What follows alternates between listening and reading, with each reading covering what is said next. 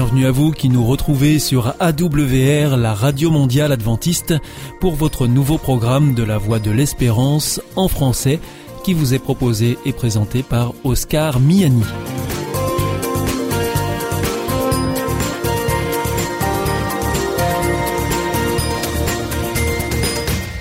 C'est donc parti pour les 30 prochaines minutes ensemble. Merci de votre fidélité à la Voix de l'Espérance. Vous êtes toujours plus nombreux à nous écouter sur les ondes, par Internet, ou aussi grâce à votre téléphone. D'ailleurs, je vous en rappelle tout de suite les numéros qui ne sont absolument pas surtaxés. Si vous voulez nous écouter depuis la France, vous composez sur votre téléphone le 01 80 14 44 77. Si vous voulez nous écouter en dehors de France, vous faites le 0033 puis le 1 80 14 44 77. Et si c'est depuis les États-Unis, vous composez le 1 712 432 9978. Aujourd'hui, nous vous proposons votre rendez-vous santé avec le docteur Jean Lincey. Ensuite, ce sera votre nouveau rendez-vous avec Alexis Masson, philosophe pour l'émission Épistéo et pour finir un temps de réflexion avec le pasteur Pierre Péchou dans la chronique que vous connaissez bien maintenant. Il s'agit de Vers d'autres cieux. Mais tout de suite pour commencer, voici Sentez-vous bien.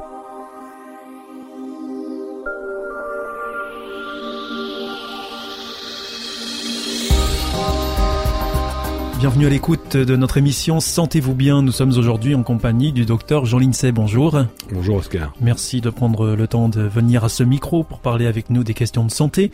Et aujourd'hui, euh, il semblerait que vous allez nous parler d'un sujet qui a un lien avec euh, l'environnement et que cet environnement a donc euh, toute une importance sur notre santé. Grandir entouré d'espaces verts pendant l'enfance améliore la santé mentale. C'est une étude de Christine Engemann de l'université d'Arus. Pour mener leur recherche, les auteurs de l'étude ont utilisé des données satellitaires de 1985 à 2013 pour identifier les espaces verts proches des maisons d'enfance de plus de 900 000 Danois. Donc une étude euh, commence à être sérieuse. Hein. Ils ont ensuite corrélé ces données avec le risque de cette population de développer un trouble de santé mentale tout au long de la vie adulte. Les autres facteurs de risque de maladie mentale, comme le statut socio-économique, les antécédents familiaux, la migration des zones rurales vers les zones urbaines, ont été pris en considération.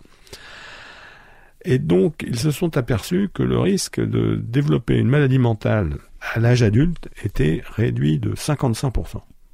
Quand on vit près d'un espace vert. Quand on se développe jusqu'à l'âge de 10 ans dans un environnement vert. Alors, en tout cas, il y a une période là vraiment qui est très importante. Charnière, oui. Mhm. Les espaces verts tout au long de l'enfance sont donc extrêmement importants.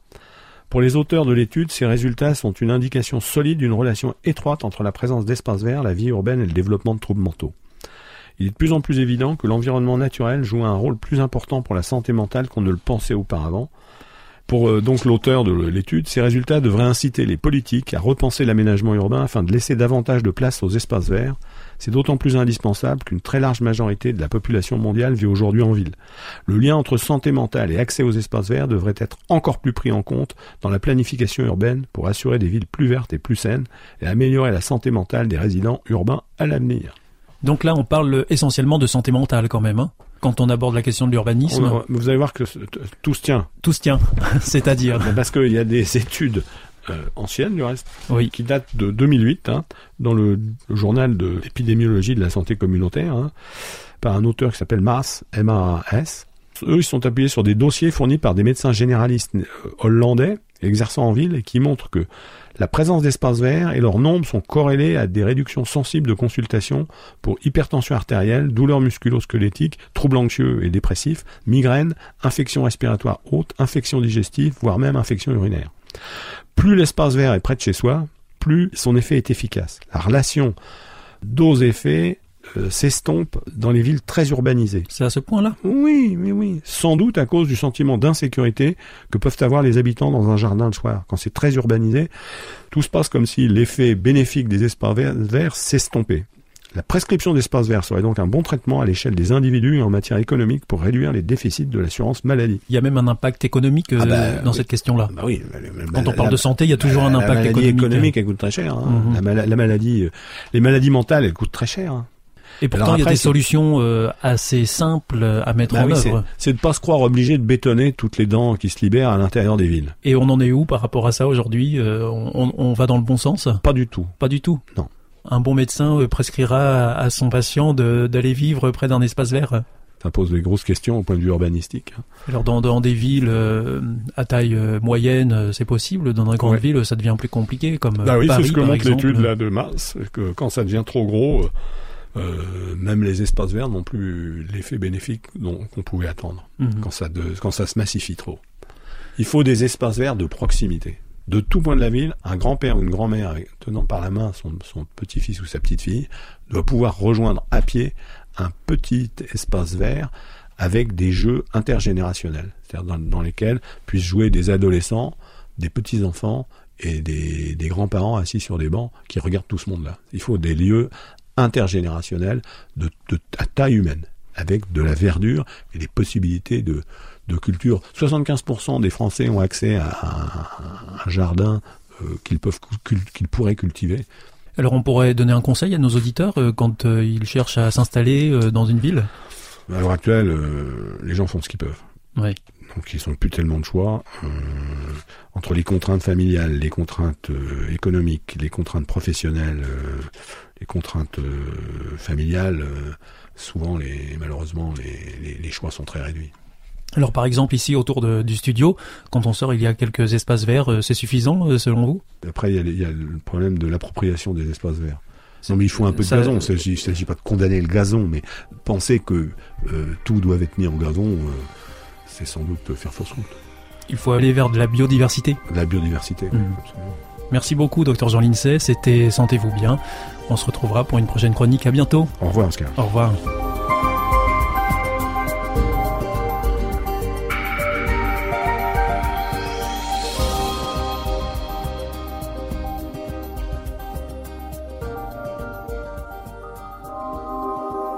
Vous aussi, votre santé vous intéresse?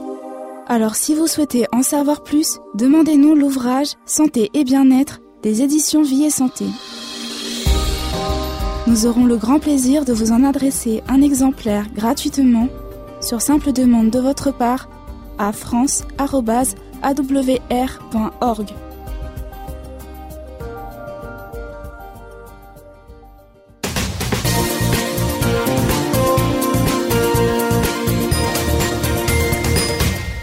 Vous êtes toujours à l'écoute de la Radio Mondiale Adventiste et c'est votre émission La Voix de l'Espérance qui vous est présentée par Oscar Miani et toute l'équipe pour vous accompagner jour après jour.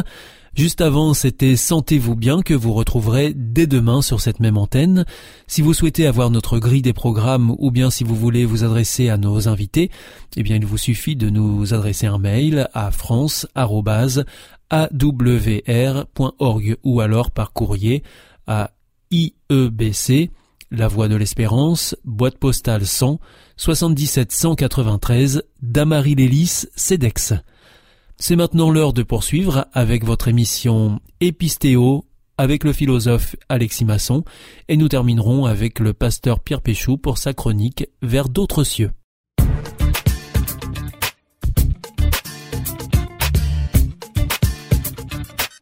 Bonjour à toutes et à tous, bienvenue dans cette émission Épistéo. Aujourd'hui avec le philosophe Alexis Masson se penche sur la question de la preuve ontologique. Alors il existe des raisonnements qui tendent à prouver l'existence de Dieu et parmi ces raisonnements-là, eh bien on retrouve notamment cette fameuse preuve ontologique. Alors souvent on pourrait lui reprocher à cette preuve hein, qui est un petit peu facile, euh, tirée par les cheveux. Alors justement on va se pencher sur tout ça. Alors pour commencer, qu'est-ce qui caractérise cette preuve ontologique? Alors ce qui caractérise vraiment la preuve ontologique, c'est le fait qu'elle ne parte à partir d'aucun élément empirique. Alors pour expliquer en gros en quoi cela veut dire, ce que, ça signifie, eh bien c'est tout simplement, euh, par exemple, la preuve cosmologique parle de l'existence du monde. La preuve téléologique va partir de l'ordre dans la nature. Mais là on part de rien de concret, de rien que l'on puisse voir. C'est une preuve qui est totalement abstraite. Alors comment est-ce qu'elle fonctionne?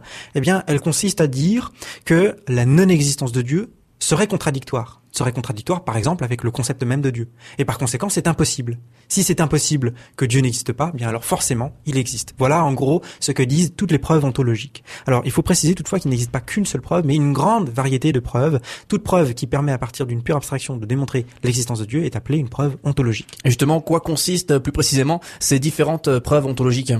Alors, on a euh, le père, par exemple, de la preuve ontologique, c'est Saint Anselme. Euh, Saint Anselme dit euh, la chose suivante, il part de telle définition, et cette définition c'est quoi? C'est Dieu est l'être tel qu'on ne peut pas en concevoir de plus grand.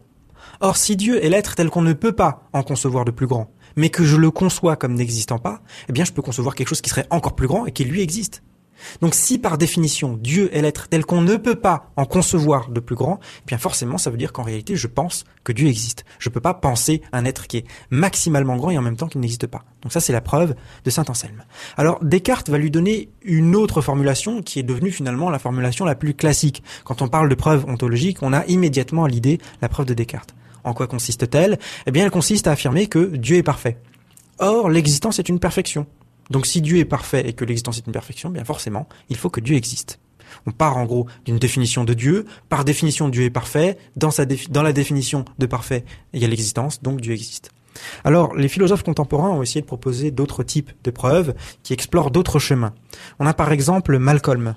Malcolm nous dit nous avons que deux possibilités. D'un côté, ou bien Dieu existe. Mais s'il existe, dans la mesure où il ne peut pas mourir, eh bien il existe nécessairement. Il ne peut pas en, être autrement. Si Dieu existe, il existe forcément. Point. Deuxième possibilité, ou bien Dieu n'existe pas. Mais si Dieu n'existe pas, dans la mesure où il ne peut pas naître, eh bien ça veut dire que Dieu est totalement impossible. Donc ou bien Dieu existe et il existe nécessairement, ou bien Dieu n'existe pas, mais alors il est totalement impossible. À partir de là, nous avons deux possibilités, on examine la deuxième possibilité, l'affirmation que Dieu est impossible. Le problème c'est que le critère de l'impossible c'est quoi? C'est la contradiction. Donc si on trouve une contradiction dans le concept de Dieu, ça veut dire qu'il est impossible. Mais comme on ne trouve pas factuellement, du moins d'après ce qu'affirme Malcolm, on ne trouve pas de contradiction dans le concept de Dieu, eh bien on en conclut forcément que cette voie est fausse. Et s'il n'est pas vrai que Dieu est impossible, eh bien c'est l'autre voie que l'on doit prendre, c'est-à-dire Dieu existe et donc forcément Dieu existe. La dernière possibilité, la dernière euh, preuve qui a été envisagée et qui est intéressante, c'est celle de Plantinga. Plantinga affirme la chose suivante. Et il part, pour euh, concevoir sa preuve, de la notion de monde possible. Un monde possible, c'est juste euh, quelque chose de cohérent qu'on peut imaginer. Et par exemple, le monde réel fait lui aussi partie des mondes possibles. Donc un monde possible, c'est juste un monde qui est cohérent. Et si l'on dit que Dieu est possible, il est forcément dans un des mondes possibles, au moins un. Mais quand on conçoit Dieu d'après Plantinga, on conçoit Dieu comme étant un être qui est maximalement grand, de telle sorte qu'il existe dans tous les mondes possibles. Et donc, si Dieu est possible et qu'il existe dans un des mondes possibles, eh bien, il existe forcément dans tous les mondes possibles, y compris le nôtre. C'est vrai qu'on remarque que c'est un petit peu tiré par les cheveux tout ça. On a l'impression que c'est un serpent qui se mord la, queue avec en fait la définition euh, du concept qui arrive à nouveau sur cette même définition. Alors euh, bah, que valent justement ces fameuses preuves ontologiques? Effectivement, c'est euh, une objection qui a souvent été lancée contre la preuve ontologique, c'est que c'est un peu un serpent qui se mord la queue. La, la, première grande objection qui viendra d'ailleurs contre saint Anselme de la part du moine qui s'appellera Gonillon, elle consiste à affirmer que en fin de compte avec ce type de preuve on peut prouver tout et n'importe quoi. Euh, prenons par exemple une île parfaite. Une île parfaite, je la conçois. Or, euh, bien s'il est parfaite, faut forcément qu'elle existe. Et donc, eh bien, elle existe. Autre exemple donné par euh, d'autres philosophes plus contemporains. Imaginons une fée parfaite. Mais oui, mais si c'est une fée parfaite, il faut forcément qu'elle existe, sinon elle serait imparfaite. Et donc forcément, elle doit exister.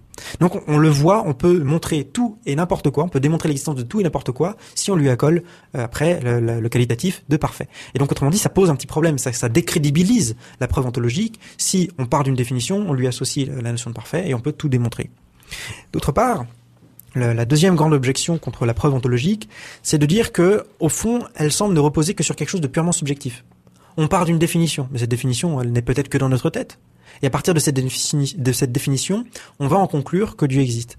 Mais encore une fois, on est parti d'une définition. Rien ne prouve que ce soit effectivement dans le réel comme ça. Peut-être que c'est seulement dans notre tête. Même si nous sommes forcés, en partant de telle définition, à penser que Dieu existe, rien ne prouve que effectivement dans la réalité, et non seulement dans ma pensée, mais effectivement dans la réalité, Dieu existe. La troisième euh, grande objection, si je puis dire, euh, elle consiste à affirmer qu'il est faux et ça c'est Kant qui va le, dire, il est faux d'affirmer que euh, nier l'existence de Dieu serait contradictoire en soi. Alors, parce que l'idée globale, c'est ça, c'est dire Dieu existe par définition. Donc si je dis qu'il n'existe pas, ben c'est contradictoire. Eh bien Kant dit non, c'est pas exact. Kant dit que si l'on nie un sujet, donc là c'est Dieu, eh bien on nie forcément ses qualités, et là c'est son existence. Et c'est tout à fait cohérent, et c'est tout à fait clair et logique que d'affirmer, il n'existe pas de Dieu qui existe. Là on le voit, on nie tout d'un bloc. Si on nie Dieu, eh bien on nie aussi l'idée de son existence. Et donc c'est tout à fait cohérent de nier tout ensemble. Donc il n'y a pas de contradiction à nier l'existence de Dieu. Et puis euh, il y a encore euh, un autre élément qui a été avancé euh, notamment également par Kant, c'est la quatrième grande objection, si je puis dire, contre la preuve ontologique, c'est l'affirmation que Anselme et Descartes considèrent l'existence comme une qualité, c'est-à-dire comme étant quelque chose qui est contenu dans un concept. Or, en réalité, quand on parle de l'existence, on ne parle pas du tout de quelque chose qui est dans un concept, on ne parle pas d'une qualité d'une chose, mais on parle du monde réel. On dit que parmi les idées que l'on a, il y a quelque chose dans le monde réel qui correspond à l'idée que l'on a. Donc on ne parle pas de notre idée, on parle du monde. Et là, il y a une confusion entre notre monde, entre le monde concret tel qu'on peut le voir, et d'autre part les idées que l'on a, d'après Kant. Et puis enfin, il y a une dernière euh, euh, objection qui cette fois-ci concerne plus spécifiquement euh, la preuve proposée par Malcolm. Eh bien, c'est tout simplement le fait qu'il n'y a pas que deux alternatives. C'est pas ou bien Dieu est impossible, ou bien Dieu existe nécessairement. Il se pourrait très bien que Dieu soit parfaitement cohérent et que pourtant, concrètement, eh bien, de fait, il n'existe pas. Même s'il n'y a pas de contradiction interne, interne, eh bien, de fait, il n'existerait pas. Donc, on le voit, chacune de ces objections réfute un certain nombre de preuves ontologiques, pas forcément toutes, mais la plupart de ces objections viennent en tout cas affaiblir chacune de ces preuves ontologiques. On voit du coup aussi la difficulté à réfléchir dans l'absolu, détaché de, tout réel. Alors, pour conclure, doit-on justement conclure euh, que toute preuve ontologique est vouée à l'échec? Alors, je pense pas forcément que toute preuve ontologique est vouée à l'échec. Néanmoins, d'une part, il faut être plus modeste. Je ne pense pas qu'on puisse prouver l'existence de Dieu à partir d'une preuve ontologique. Et d'autre part, il faut totalement changer de méthode. Il faut pas partir d'une définition, parce qu'on l'a vu, le gros problème, c'est que si on part d'une définition, on peut lui dire, on peut lui mettre tout et n'importe quoi, et ensuite en conclure tout et n'importe quoi. Je pense au contraire qu'il faut prendre une autre voie on peut partir plutôt de la notion de possible. Euh, si on considère euh, l'ensemble des possibles, c'est-à-dire toutes les choses qui sont possibles, tous les mondes qui sont possibles, tous les objets qui sont possibles, tout ce qui est cohérent, en fin de compte. Bon, ben, parmi tout ce qui est cohérent, il y a forcément euh, l'une de ces possibilités qui est qui est réelle ou qui est vraie. Même si ça peut être le néant. Le néant, c'est une chose qui est cohérente, donc ça fait partie des possibles. S'il n'existe rien, c'est une possibilité parmi d'autres. Mais il n'est pas possible que la vérité ne fasse pas partie des possibles. Sinon, ça signifierait que la vérité est impossible, ce qui reviendrait à dire qu'elle n'est pas. Donc, il faut forcément qu'il y ait quelque chose, parmi tous les possibles, qui soit vrai. Alors après, la question c'est, oui, mais si c'est ce possible plutôt qu'autre chose, si c'est ce possible, pourquoi existe-t-il? On part alors de, la question de, la question de l'existence et de la raison de l'existence, et notamment du principe de raison suffisante, à savoir, postulat rationaliste, à savoir que toute chose a une raison. Toute chose a une raison ou bien en elle-même, ou bien hors d'elle-même. Si elle est en elle-même, dans ce cas, ça veut dire qu'elle ne peut pas être autrement, ou bien elle est hors d'elle-même, et dans ce cas, ça veut dire qu'elle dépend d'une cause extérieure. Mais si tout dépendait d'une cause extérieure, si tous les possibles étaient contingents, il n'y aurait aucune raison qu'aucun d'eux n'existe effectivement. Et donc par conséquent, il faut nécessairement qu'il y ait quelque chose de nécessaire parmi tous les possibles qui existe. Autrement dit, c'est une preuve qui consiste en gros à dire ceci, il est nécessaire qu'il existe quelque chose de nécessaire. Néanmoins, il faut rester très modeste. On ne peut pas prouver davantage. On ne peut pas aller plus loin. Certes, on pourrait euh, démontrer un certain nombre de qualités. On pourrait dire c'est quelque chose, si c'est nécessaire, c'est absolu, c'est hors du temps, c'est hors de l'espace, etc. Mais on ne peut pas arriver à l'idée d'un concept d'un être personnel, etc. Comme on a euh, à l'idée quand on parle de Dieu. Et justement, cet être nécessaire, hors du temps, comme tu le disais, qui aurait justement euh, eh bien incliné la réalité pour qu'elle aille dans ce sens plutôt que sur les autres possibles. Effectivement, mais là, dans ce cas, on partirait vers un autre type de preuve, on partirait plutôt vers la preuve théologique, à la question, il y a plusieurs mondes possibles, pourquoi Dieu a choisi celui-ci ou tel autre, et donc si Dieu a choisi, il a forcément une personnalité.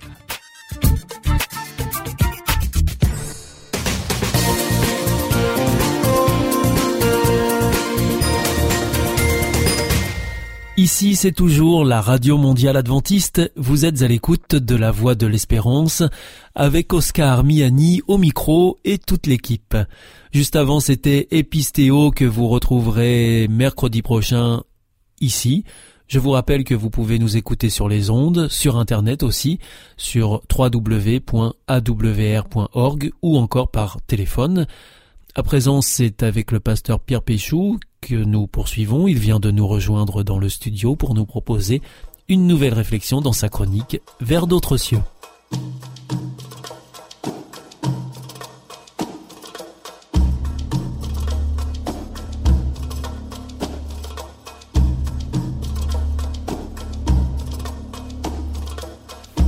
Bienvenue à l'écoute de notre émission Vers d'autres cieux. Nous sommes aujourd'hui en compagnie du pasteur euh, Pierre Péchou. Bonjour.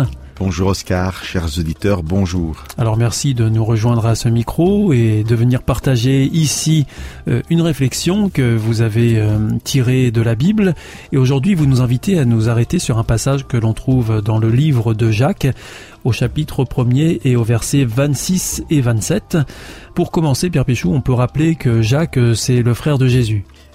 Tout à fait, et qui aura euh, un rôle important avec Pierre et Jean, d'autres personnages importants de la Bible, et c'est lui avec euh, donc d'autres qui va construire l'Église naissante. Alors, vous nous invitez à prendre un passage justement d'une lettre de Jacques, et ça se trouve au premier chapitre et au verset 26 et 27. Si quelqu'un croit être un bon croyant, mais n'est pas maître de sa langue, il se trompe lui-même, et sa façon de pratiquer la religion ne vaut rien. Aux yeux de Dieu notre Père, voici la façon parfaite de pratiquer la religion, prendre soin des orphelins et des veuves dans leur malheur, ne pas se laisser salir par les choses du monde.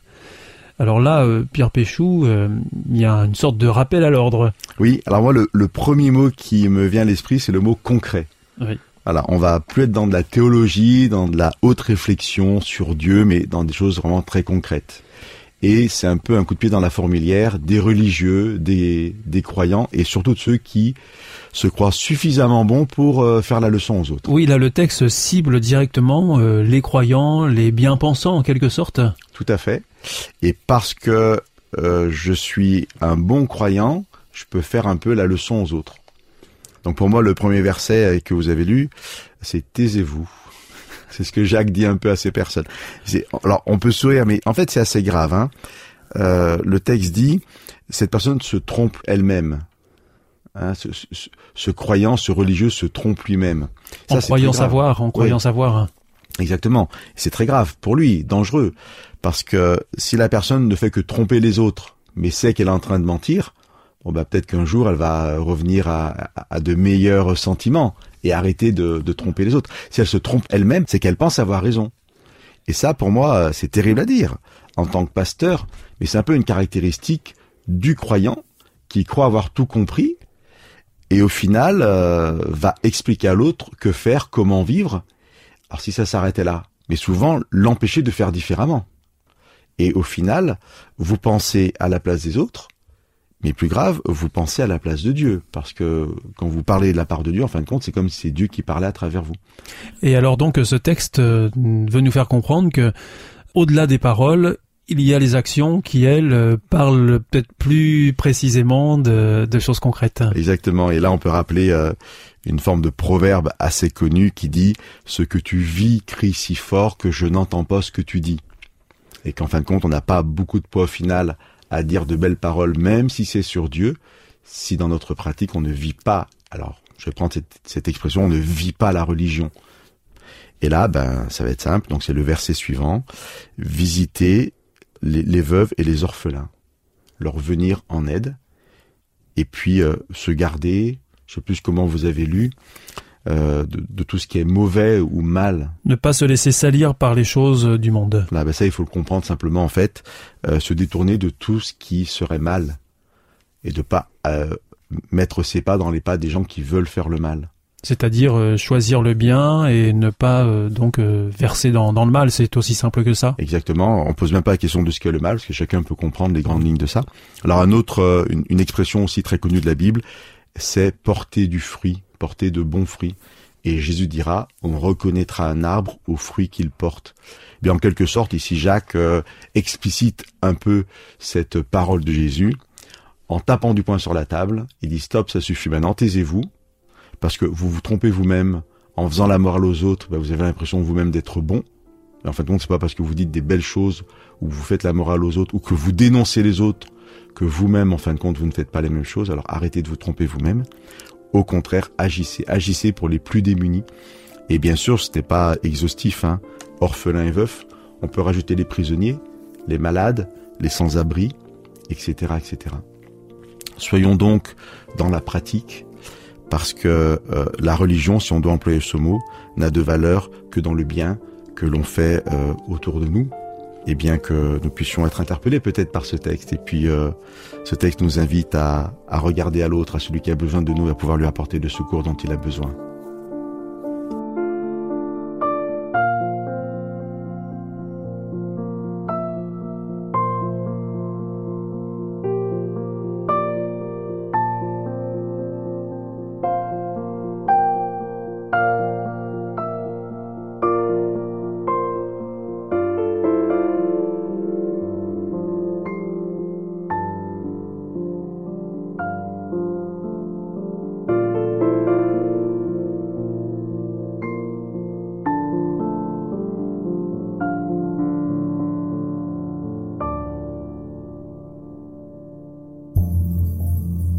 Nom de l'amour. Est-ce un nouveau film? Non, c'est le nouveau cours de l'IEBC. IEBC Oui, l'Institut de l'étude de la Bible par correspondance.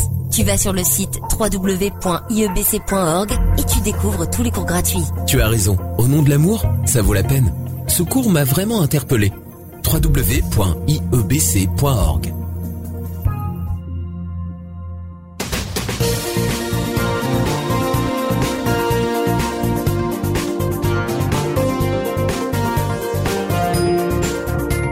Notre émission est maintenant terminée. C'était la Radio Mondiale Adventiste, la voix de l'espérance. Je vous souhaite une très bonne continuation. Que Dieu vous bénisse. À demain.